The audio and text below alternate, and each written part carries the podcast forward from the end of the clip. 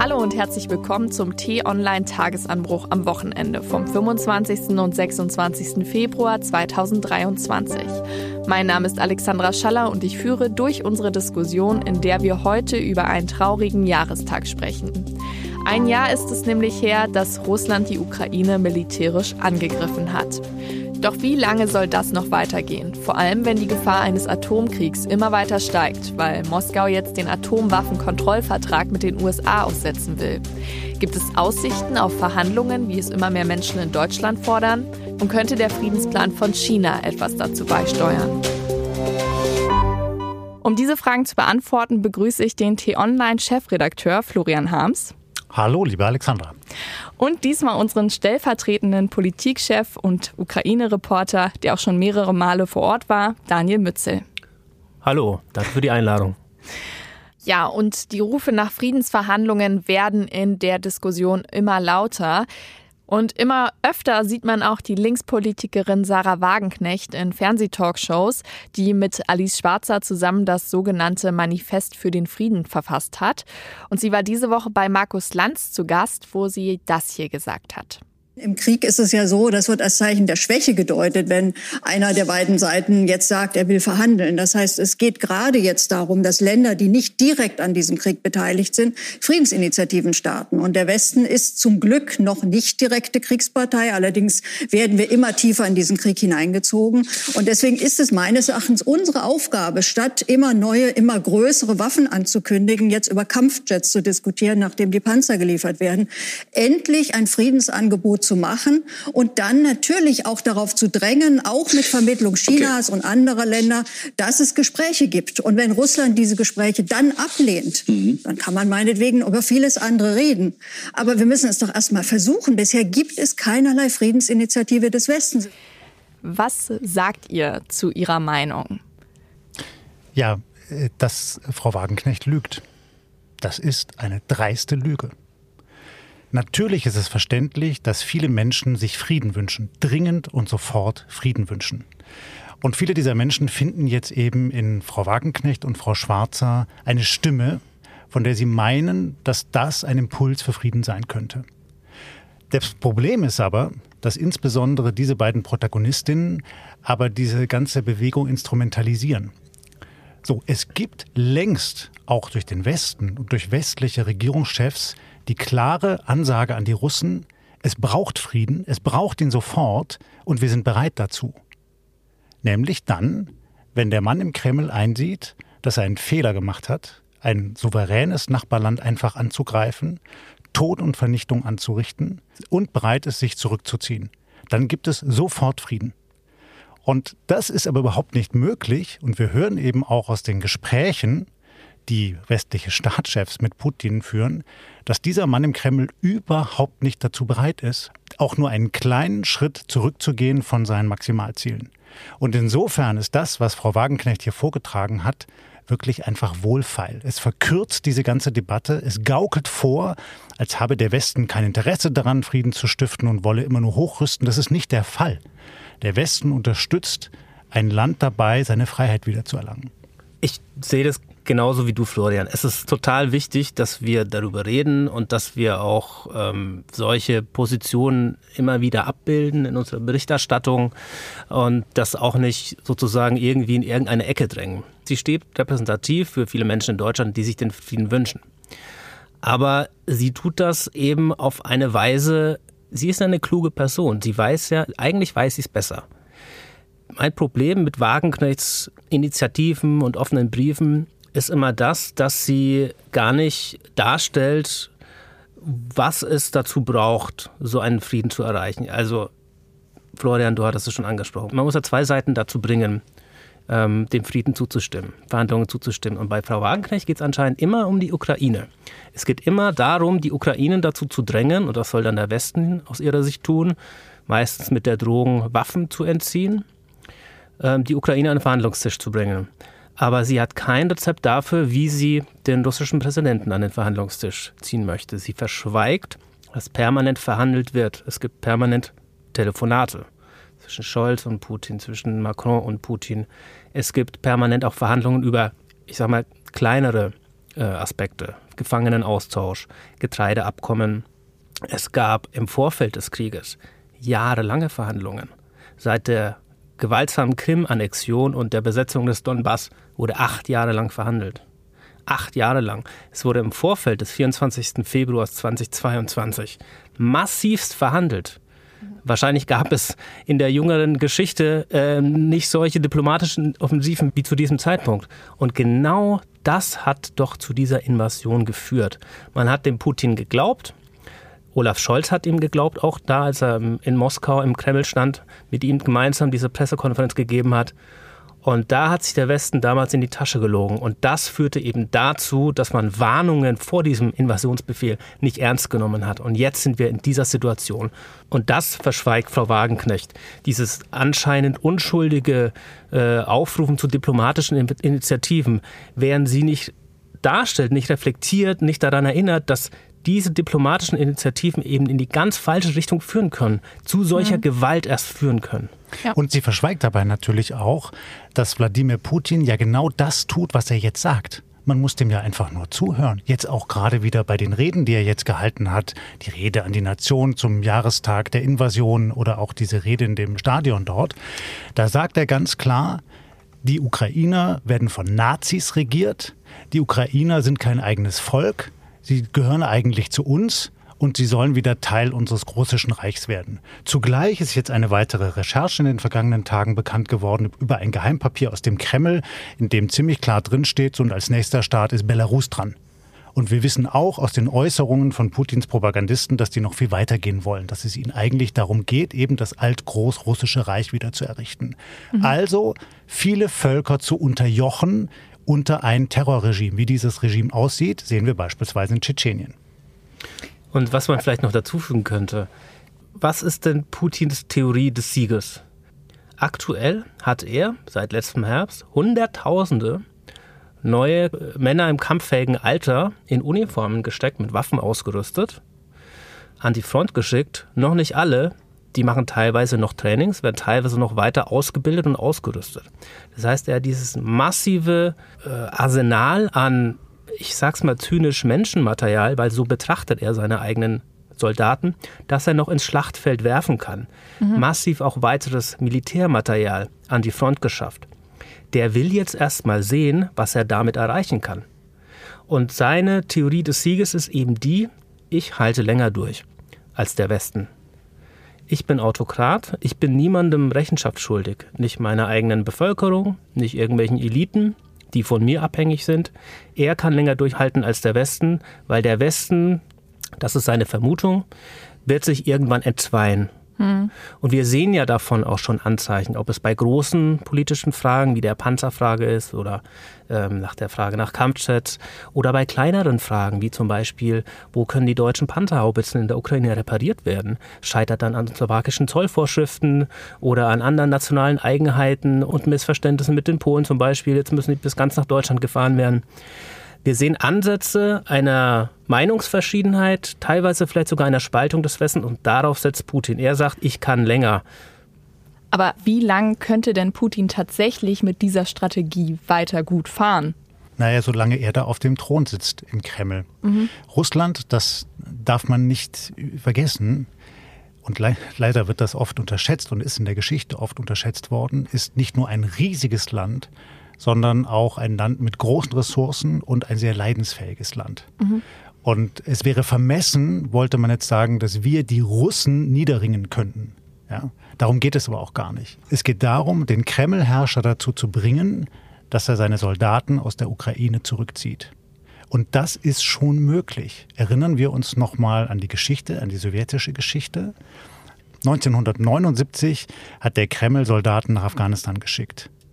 Und zehn Jahre später hat er sie abgezogen. Ja, das war ein Debakel. Man sagt so, das war so das sowjetische Vietnam. Und das könnte eigentlich vielleicht eine ähnliche Parallele sein, auch hier in der Ukraine. Das Problem ist, und Daniel äh, sehe ich, glaube ich, genau wie du, im Moment gibt es keinerlei Anzeichen dafür. Weil es eben auch anders als noch zu Sowjetzeiten nicht mehr unterschiedliche Stimmen gibt innerhalb dieses Kremls und auch nicht äh, sozusagen das Bedürfnis, jetzt etwas für die Bevölkerung zu tun, weil man eben sieht, äh, die Leute wollen das nicht mehr mitmachen, sondern es ist ein so starres, ja eigentlich schon faschistoides Regime, das alles nur ausgerichtet ist auf diese eine Person und ihren Willen, dass man eigentlich davon ausgehen muss, solange diese Person ihren Willen nicht verändert, wird sich nichts verändern auf dem Schlachtfeld. Dann würde ich dort gleich mal anknüpfen und zum atomaren Abrüstungsvertrag New Start kommen. Denn Russland hat angekündigt, aus diesem Vertrag auszusteigen, also einem Vertrag, in dem festgehalten wird, wie viele Trägersysteme und wie viele Atomsprengköpfe die beiden Länder haben dürfen. Wie ist das jetzt einzuordnen und droht uns jetzt vielleicht sogar ein Atomkrieg? Das kann man aus verschiedenen Richtungen betrachten. Sicherlich spielt bei Putin und bei solchen Ankündigungen immer eine Rolle, dass äh, das russische Regime im Ausland Angst verbreiten möchte vor genau diesem Szenario. Mhm. Daraus speist sich eben auch ein Teil der, ich sag mal, des Wagenknechtlagers oder der Menschen, die sich zu einem ja, Friedensverhandlungslager zuzählen in Deutschland oder auch anderswo in Europa, die sagen, wir brauchen jetzt Friedensverhandlungen, weil eben der Putin ein ja möglicherweise halb verrückter oder komplett verrückter ist, der atomar hoch eskalieren würde, wenn der Westen weiter die Ukraine mit Waffen unterstützt. Putin weiß das, die russische Propaganda weiß das und ähm, weiß damit umzugehen, weiß das zu bespielen. Es gibt Cyberoperationen, es gibt koordinierte ähm, Kampagnen in sozialen Netzwerken mit russischen Bots, die genau diese Angst bespielen. Das heißt, in diesem ganz konkreten Fall der Aussetzung des New Start-Abkommens spielt das sicherlich auch immer mit rein. Ja? Das war, im, wenn wir uns auch den Kontext angucken, wo das äh, geäußert wurde, das war eine öffentliche Rede, die wurde mit Spannung erwartet, haben alle geguckt, das wusste er. Ähm, natürlich zugleich sagen auch Beobachter, das ist ähm, trotzdem keine gute Nachricht, weil ähm, es immerhin ein Vertrag war, der die Zahl der Trägersysteme der Atomsprengköpfe ähm, begrenzt hat. Und auch wenn es und zum Beispiel auch Inspektionen von beiden Seiten in ihre Atomarsenale eingefordert hat, wobei man auch hier dazu sagen muss, Russland hatte das schon seit August letzten Jahres ausgesetzt, also war eh schon nicht mehr möglich. Mhm. Das heißt, also es ist nicht nur ein symbolischer Schritt, es ist auch einfach ein weiterer Schritt, ein, ein weiterer internationaler Vertrag, der jetzt ja, de facto gebrochen, ausgesetzt, wie auch immer man es nennen möchte, und ähm, zeigt zumindest, dass es da kein Zugehen beider Seiten gibt. Und deshalb war ja auch die Rede von US-Präsident Joe Biden in Polen so wichtig in der vergangenen Woche. Dass er ganz klar gemacht hat, er steht zur NATO und zum Schutz der NATO-Länder, inklusive Deutschland und Polen. Und in dem Moment, wo der Kreml NATO-Länder angreifen würde, würden alle NATO-Länder gemeinsam sich verteidigen. Und das sollte eben auch im Kreml klar sein, dass das eine Gegenwehr ist, die würde so ein Regime wie von Putin nicht überleben. Und das ist dann sozusagen auch das, was wir an Schutz dadurch erlangen können. Und noch einen weiteren Gedanken dazu, was häufig nicht so richtig gesehen wird. Was wäre denn, würde Putin durchkommen mit seinem Angriffskrieg? Und würde jetzt vielleicht nicht die ganze Ukraine sich einverleiben können, aber ein Teil der Ukraine. Also er könnte die Krim behalten und das Donbass und noch drumherum Truppen stationiert.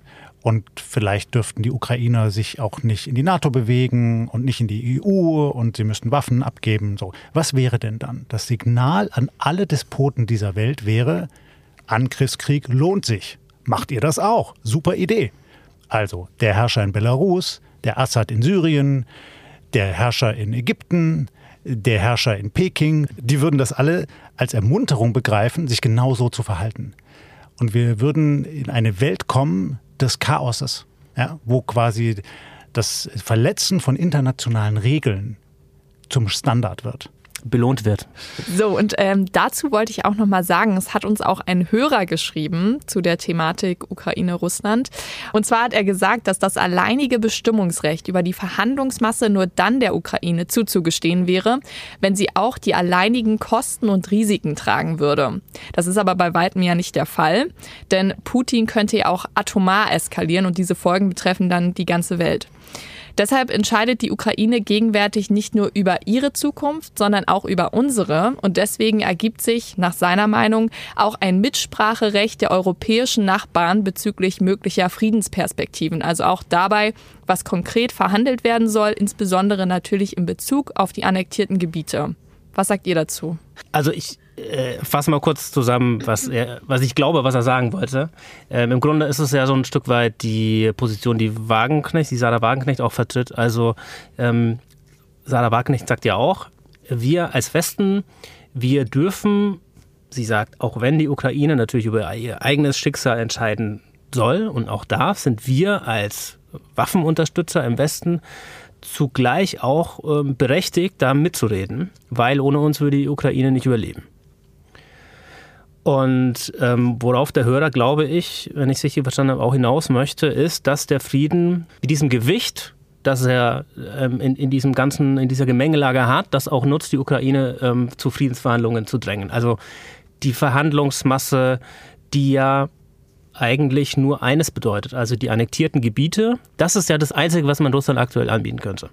Eine de facto Anerkennung der besetzten ukrainischen Gebiete.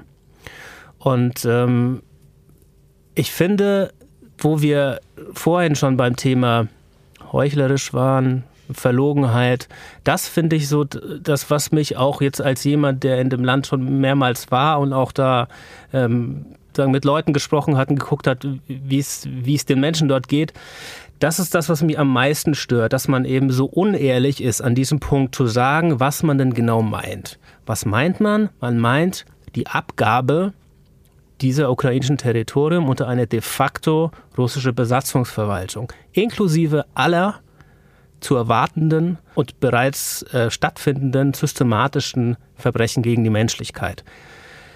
Entführung hunderttausender Menschen, inklusive Kinder. Diese Filtrationslager, wo Menschen eingekerkert werden, wo Menschen sortiert werden.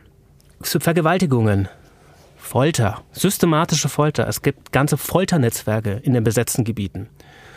Du warst selbst dort, du ich, hast dir diese Folterkeller angeschaut. Ich war selbst dort, ich war im Gebiet Kharkiv und ähm, war mit einem, ähm, ja, quasi einem Angestellten des Bürgermeisterbüros an seiner ehemaligen Folterstätte. Das war in Kupiansk. Kann ich jedem übrigens nur empfehlen, diesen Text auf T-Online nochmal zu lesen. Ja, das verändert die Perspektive.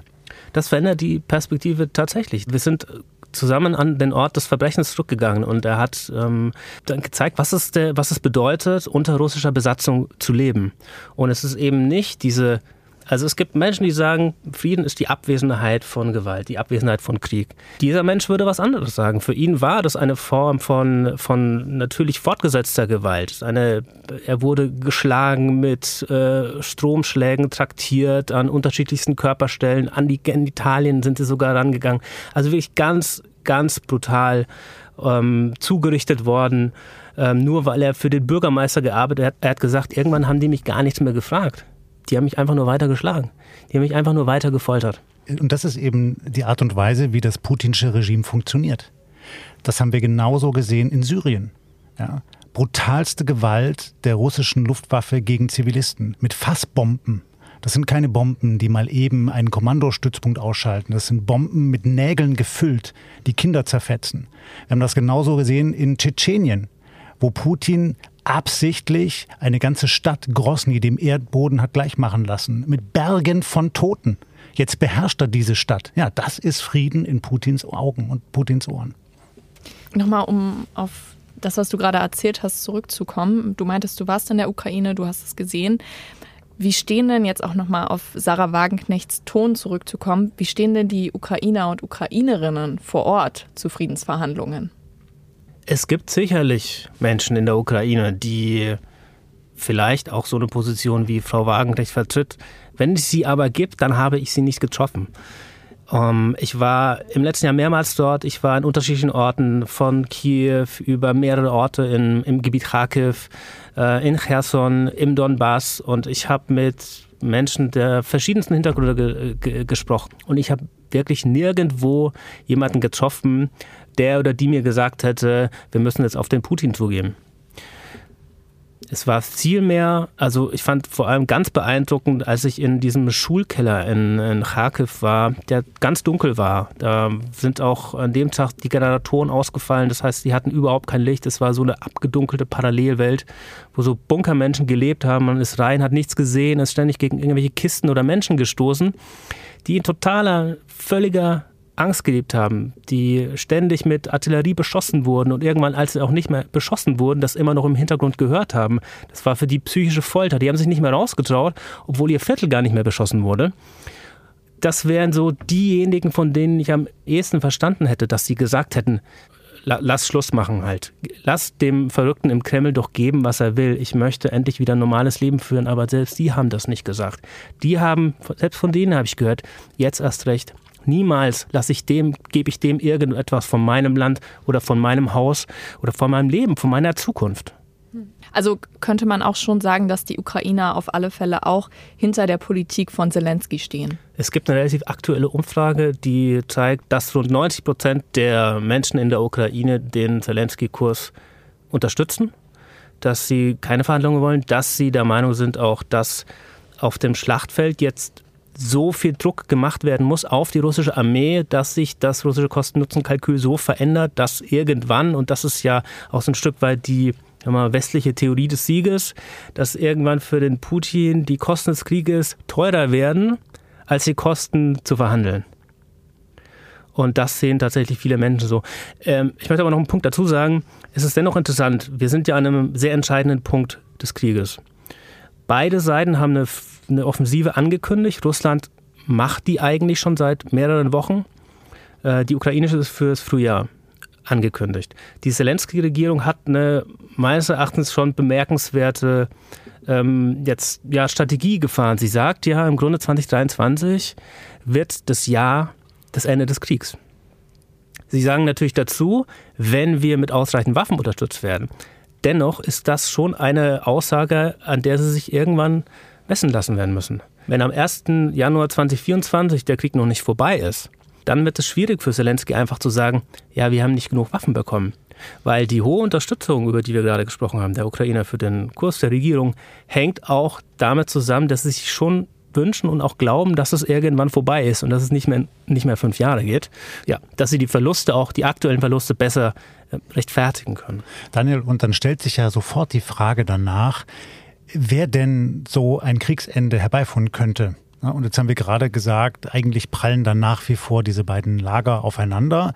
Und weder Putin will sich bewegen, noch wollen die Ukrainer etwas abgeben, verständlicherweise. Und wir unterstützen die.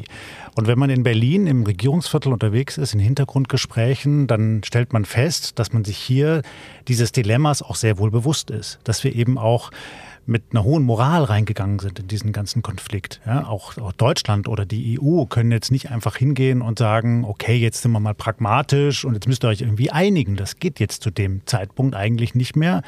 Und wir wissen eben, Putin will es auch nicht. So, es gibt einen Akteur auf dem Feld, der vielleicht etwas vermitteln könnte, und das sind die Chinesen, die ja jetzt auch einen äh, Plan vorgestellt haben da muss man immer genau hinhören. Erstmal, was meinen die wirklich damit? Was haben sie schon verkündet und vorgestellt? Was noch nicht? Was wird eher im Hintergrund besprochen? Wie meinen die das genau? Aber einen interessanten Aspekt gibt es ja daran, dass eben Russland in zunehmendem Maße abhängig ist von China. Und China eben als wichtiger Handelspartner für Russland ähm, auch möglicherweise einen wachsenden Einfluss in, im Kreml besitzt. Ich glaube, die Frage, die sich dabei stellt, ist, kann es den Diktatoren in Peking gelingen, etwas zu vermitteln, was eben die Freiheit der Ukrainer wahrt, den Westen dazu, davon überzeugt, da mitzugehen und zugleich diesem Diktator in Moskau es ermöglicht, auch nur ansatzweise sein Gesicht zu wahren, auch gegenüber seinen eigenen Regimegünstlingen, denn er will ja offenkundig da weiter sitzen bleiben auf seinem Thron. Und ob das gelingen kann, ist eben sehr zweifelhaft. Also man könnte schon sagen, dass China hier eine der wichtigsten Rollen spielt in der Zweifellos, bei eigentlich allen Konflikten mittlerweile auf der Welt haben die etwas mitzureden. Sie sind leider lange ihrer Verantwortung nicht gerecht geworden und mhm. haben sich immer erst mal so rausgehalten. Und jetzt ist aber klar, auch China leidet unter diesem Konflikt. Und leidet auch darunter, dass äh, zum Beispiel die Handelsbeziehungen mit Europa jetzt äh, beeinträchtigt worden sind. Also auch China hat ein Interesse daran, dass dieser Konflikt beigelegt wird und dass er vor allem nicht atomar eskaliert. Das haben die in Peking auch relativ deutlich gesagt. Ja, ich glaube, deshalb war jetzt auch die Münchner Sicherheitskonferenz sehr wichtig. Ich wollte nur ergänzen, es gibt ja Beobachter, die sagen, der einzige, auf den Putin hört, ist Xi Jinping, also der chinesische Staatschef. Insofern da wird schon deutlich das Gewicht, das China hat. Und du hast schon gesagt, bisher haben sie sich zumindest nach außen hin eher rausgehalten, haben so getan, als würde sie das Ganze nichts angehen. Im Hintergrund haben sie vielleicht schon möglicherweise offensiver agiert. Es gibt Leute, die sagen, die liefen den Russen längst Waffen über Nordkorea. Außenminister Blinken, US-Außenminister, hat jetzt auch gesagt, ähm, die Chinesen liefern bereits Waffen oder wollen bald Waffen an die Russen liefern, was natürlich nochmal diesen Konflikt enorm eskalieren auf eine ganz andere Ebene heben würde, wenn China Russland offen mit Waffen unterstützen würde. Aber wir haben eben diesen Friedensplan, der jetzt vorgestellt wurde. Und ähm, man muss sich den nochmal genau angucken und gucken, welche Schlussfolgerungen man da zieht. Es gibt natürlich auch Leute, die sagen, also positiv gesprochen könnte man sagen, dass Wang Yi, Chinas Top-Diplomat, zum gleichen Zeitpunkt in Moskau war, während Biden in Kiew war. Gab es da schon vorher Kommunikation über den chinesischen Friedensplan und beide Seiten haben geguckt, wie es in Kiew bzw. in Moskau ankommt? Kann man jetzt spekulieren. Wird vielleicht auch die, der, der weitere Verlauf der Ereignisse zeigen. Ähm, weniger optimistisch betrachtet könnte man sagen, dass Chinas Friedensplan ein Versuch ist, Meinungsverschiedenheiten im westlichen Block zu schüren und zu versuchen, einzelne Staaten, die bislang an der Seite des Westens waren, sozusagen loszueisen und mit rüberzubringen auf die chinesisch-russische Seite oder auf die Seite der Neutralität, wo sie zumindest nicht mehr bei dem Block der Unterstützerstaaten hinter der Ukraine stehen. Also China spielt weiterhin eine extrem wichtige Rolle in dem Konflikt. Schauen wir doch jetzt noch mal auf die Russen im Land. Wie gehen die denn mit der Politik von Putin um? Und äh, wie lange kann Putin dem Volk seine Propaganda noch vorspielen? Ja, wir sehen zum einen, dass natürlich die Sanktionen 14.000 an der Zahl gegen Russland und dessen Wirtschaft schon greifen und Folgen haben. Jetzt hat Putin bei seiner Rede so getan, als wäre das alles nicht so schlimm. Man weiß aber aus äh, den Beobachtungen auch von westlichen Thinktanks, dass das sehr wohl hart trifft, dass viele Güter fehlen.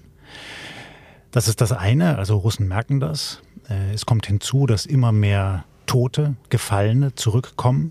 Ja, äh, Putin lässt auch das sehr perfide orchestrieren indem er beispielsweise, wenn mehrere Gefallene aus einem Ort stammen, die nicht alle am selben Tag zurückschaffen lässt, sondern dann verteilt über mehrere Wochen, damit es nicht so schlimm wirkt für die Leute vor Ort. Aber es ist schon so, dass der Krieg offenkundig auch ähm, den Russen immer deutlicher bewusst wird. Und das ist ein Unterschied zu seinem Beginn, als das ja noch als Spezialoperation bemäntelt worden ist und auch in den Propagandamedien so getan wurde, als wäre das irgendwas da drüben in der Ukraine, da müssen unsere Jungs jetzt mal aufräumen und das läuft dann schon. Das ist jetzt offenkundig anders und es sind eben auch schon zigtausende Russen geflohen. Ja, also zum Beispiel junge Männer, die eben nicht kämpfen wollen. Die sind jetzt äh, in Tiflis oder in andere umliegende Länder geflohen. Die Russen merken offenkundig die Folgen des Krieges verstärkt. Zugleich hat das Regime aber mit seiner Knute härter zugeschlagen. Also es gibt jetzt nicht mehr wie noch zu Beginn des Krieges vereinzelte Proteste. Wir erinnern uns, das haben wir gesehen in St. Petersburg oder Moskau, das ist alles nicht mehr da. Es gibt de facto keine Opposition mehr in Russland. Die ist mundtot gemacht worden von Putin und seinen Schergen. Und das ist natürlich bedauerlich. Und das muss man eben auch sehen, ja, dass wir nicht nur das Leid der Ukrainer sehen, sondern auch das Leid der Russen. Also eben von jungen Männern, die da in den sicheren Tod geschickt werden. Von Angehörigen, die um ihre Brüder, Väter, Söhne trauern. Von Menschen, die sich eigentlich ein besseres Leben in Russland wünschen. Ein freies Leben. Und das aber nicht bekommen. Dann kommen wir jetzt aber auch schon zum letzten Punkt. Und zwar hast du, Daniel, ja kürzlich ein Interview für T-Online geführt mit dem ukrainischen Botschafter. Und was hat er denn zu möglichen Verhandlungen und einem Ende des Krieges gesagt? Der hat sich auch zu Frau Wagenknecht geäußert und zu dem offenen Brief von, von, von ihr und Alice Schwarzer gesagt, der erste Satz ist super. Unterschreibe ich. Aber dann kollabiert die Logik. im ersten Satz ist ja ganz oft so bei diesen offenen Briefen, bei diesen Initiativen, in den ersten Sätzen kommt immer, wir verurteilen Russlands Angriffskrieg, Russland mordet und foltert und tötet viele Menschen. Aber, so hat der Botschafter das auch gesagt, dann kommt das schöne deutsche Wort aber. Und dann kommt eigentlich der eigentliche Text, die eigentlichen Forderungen, die eigentlich gar nicht mehr so viel mit der Ukraine zu tun haben. Und ähm, zum Thema Verhandlungen hat er sich auch ähnlich pessimistisch geäußert. Also für ihn ist sein Bezugspunkt der Friedensplan von Volodymyr Zelensky, dem Präsident der Ukraine, der im letzten Jahr, ich glaube November oder so, veröffentlicht wurde. Das sind zehn Punkte. Die wichtigsten sind territoriale Integrität der Ukraine, Rückzug aller russischen Truppen von den besetzten Gebieten und das ist ganz wichtig, einschließlich der Krim. Die Krim war mal März letzten Jahres war die mal auf dem Verhandlungstisch sozusagen bei den Istanbuler Gesprächen, wo man gesagt hat, die Krim klammern wir jetzt mal aus, da wären wir uns nicht einig. Da können wir mal gucken, ob wir in 10, 20, 50 Jahren nochmal über den Status sprechen. Aber da waren ja die Verhandlungen zumindest einer Einigung nahe, sagt man, bevor dann Butcher passiert ist und die Verhandlungen abgebrochen wurden. Das ist heute nicht mehr der Fall. Mit jedem ukrainischen Regierungsvertreter, mit dem ich in den letzten Monaten gesprochen habe, da ist die Krim kein Thema. Krim ist ukrainisch, darüber wird nicht, nicht mehr verhandelt. Und das ist natürlich, wenn wir über westliche Initiativen sprechen und über westliche Regierungschefs, die sich jetzt fragen, handeln wir jetzt ausschließlich ähm, im ukrainischen Interesse oder haben wir noch eine eigene Position? Da kommt ja dann oft der Satz, den Olaf Scholz meidet. Ähm, wir sind für den Sieg der Ukraine. Olaf Scholz sagt ja immer nur, er möchte, dass die Ukraine nicht verliert. Und da wird es für Olaf Scholz, vermute ich mal, um die Krim gehen. Weil ein ukrainischer Sieg definiert sich über die Rückeroberung aller Gebiete, inklusive der Krim. Und viele Experten sagen eben, dass die Krim ein vitales Interesse von Wladimir Putin ist. Also, dass er womöglich bei der Krim-Frage wirklich zu einer ja, Eskalation greifen wird, die den ganzen Krieg nochmal verändern könnte. Was man jetzt für Schlussfolgerungen daraus zieht, das möchte ich jetzt gar nicht bewerten, aber damit verhält es sich zumindest etwas anders als jetzt zum Beispiel mit den ähm, neuerlich eroberten Gebieten wie in Zaporizhia oder im Gebiet Cherson. Ja, die Krim hat ja auch in der russischen Propaganda eine fast schon mythische Bedeutung, ja, auch in der ganzen Literatur, wie die verherrlicht wird, so als der Ort des Urlaubs und das, wo man sozusagen ja so das wahre Russentum dann findet. Ja. Und zugleich kommt hinzu, dass die Krim aufgrund der, der dortigen Topografie sehr schwer zu erobern wäre. Also da gibt es Sümpfe. Also da höre ich auch aus dem Umfeld der Bundesregierung, das ist kaum machbar. Das schätzen auch Militärexperten in der Bundeswehr so ein, dass die Ukraine mit den Mitteln, die sie jetzt gegenwärtig hat, und selbst wenn da noch ein paar Leopardpanzer dazu kämen, die Krim zurückzuerobern, sei ziemlich illusorisch. So, das höre ich auch und das macht es dann eben so prekär. Aber Alexander, ich möchte vielleicht gegen Ende jetzt dann doch noch mal was Positives sagen. Denn so schlimm dieser ganze Krieg ist, und so grauenhaft das Leid der Opfer und der Angehörigen, gibt es doch zumindest drei Dinge, die man vielleicht auch positiv betrachten kann, okay. die sich entwickelt haben in den vergangenen Monaten. Und wenn wir uns nochmal zurückerinnern, nach Ausbruch des Krieges ist viel berichtet worden, auch bei uns auf T-Online, was die Folgen des Krieges mit uns machen würden. Also Gaskrise, weil kein Gas mehr aus Russland. Äh, Energiepreise gehen durch die Decke. Wir kriegen einen Wutwinter, weil die Leute Aufständen, Aufständen auf die Straßen gehen. Wir werden das alles nicht durchhalten und so. Das Gegenteil ist eingetroffen. Wir haben es geschafft, durch tatsächlich eine sehr pragmatische, schnelle Energiepolitik uns unabhängig zu machen vom Gas des Despoten im Kreml. Und haben das jetzt anders organisiert.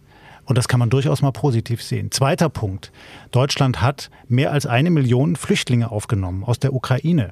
Und wir haben hier keine Krise wie 2015, 16, ja, mit all den Spaltungen und dem Erstarken von Rechtsextremen wie der AfD, sondern das ist ziemlich lautlos gegangen. Nicht problemlos, keine Frage. Wir haben gerade den Flüchtlingsgipfel gesehen. Es gibt Kommunen, die ächzen unter der Last und so, keine Frage. Aber es ist nicht zu vergleichen mit der Situation 2015, 2016. Und vielleicht noch als letztes, wenn wir uns noch mal erinnern an die Zeit vor der russischen Invasion, da war der Westen nicht geeint. Ja, da gab es das Wort vom französischen Präsidenten Emmanuel Macron, die NATO sei hirntot. Es gab das ganze Zerwürfnis zwischen den USA mit Donald Trump und Europa. Es war die Frage, stehen wir überhaupt noch zusammen? Können wir uns noch verteidigen? Haben wir noch gemeinsame Werte? Und dieser russische Angriffskrieg hat jetzt dazu geführt, dass wir eben auch wieder zusammenstehen im Westen, dass wir für unsere Werte einstehen, dass wir sagen, äh, die Freiheit ist das Oberste, das werden wir uns erhalten. Und wer zu uns gehört, zu unseren Demokratien, der soll frei leben dürfen. Und das ist natürlich auch etwas Positives. Also wir merken, es gibt doch Lichtblicke in diesem Krieg zwischen der Ukraine und Russland. Und allgemein über diesen Krieg und seinen möglichen Ausgang zu urteilen, ist gar nicht so einfach, wie wir gerade in der Diskussion gemerkt haben. Und daneben braucht es vielleicht auch einfach Vertrauen in die Regierung und natürlich auch Hoffnung, dass sich bald eine friedliche Lösung findet. Und damit bedanke ich mich bei euch beiden, lieber Florian, lieber Daniel, dass ihr euch die Zeit genommen habt. Und bedanke mich auch bei Ihnen, liebe Hörerinnen und Hörer, dass Sie sich die Zeit genommen haben. Falls Sie Anmerkungen und Kritik haben, dann können Sie mir auch gerne schreiben an podcasts.t-online.de, Podcast hinten mit einem S. Und an dieser Stelle noch ein Podcast-Tipp in eigener Sache. Kennen Sie eigentlich schon den Podcast Grünes Licht? Da gibt es innerhalb von 10 bis 15 Minuten Tipps für einen nachhaltigeren Alltag. Also ein bisschen leichtere Kost, würde ich sagen, aber dafür auch sehr relevant. Grünes Licht finden Sie überall da, wo es Podcasts gibt. Und bis dahin euch und Ihnen noch ein schönes Wochenende. Bis zum nächsten Mal und ciao. Danke und tschüss. Tschüss und bleiben Sie uns gewogen.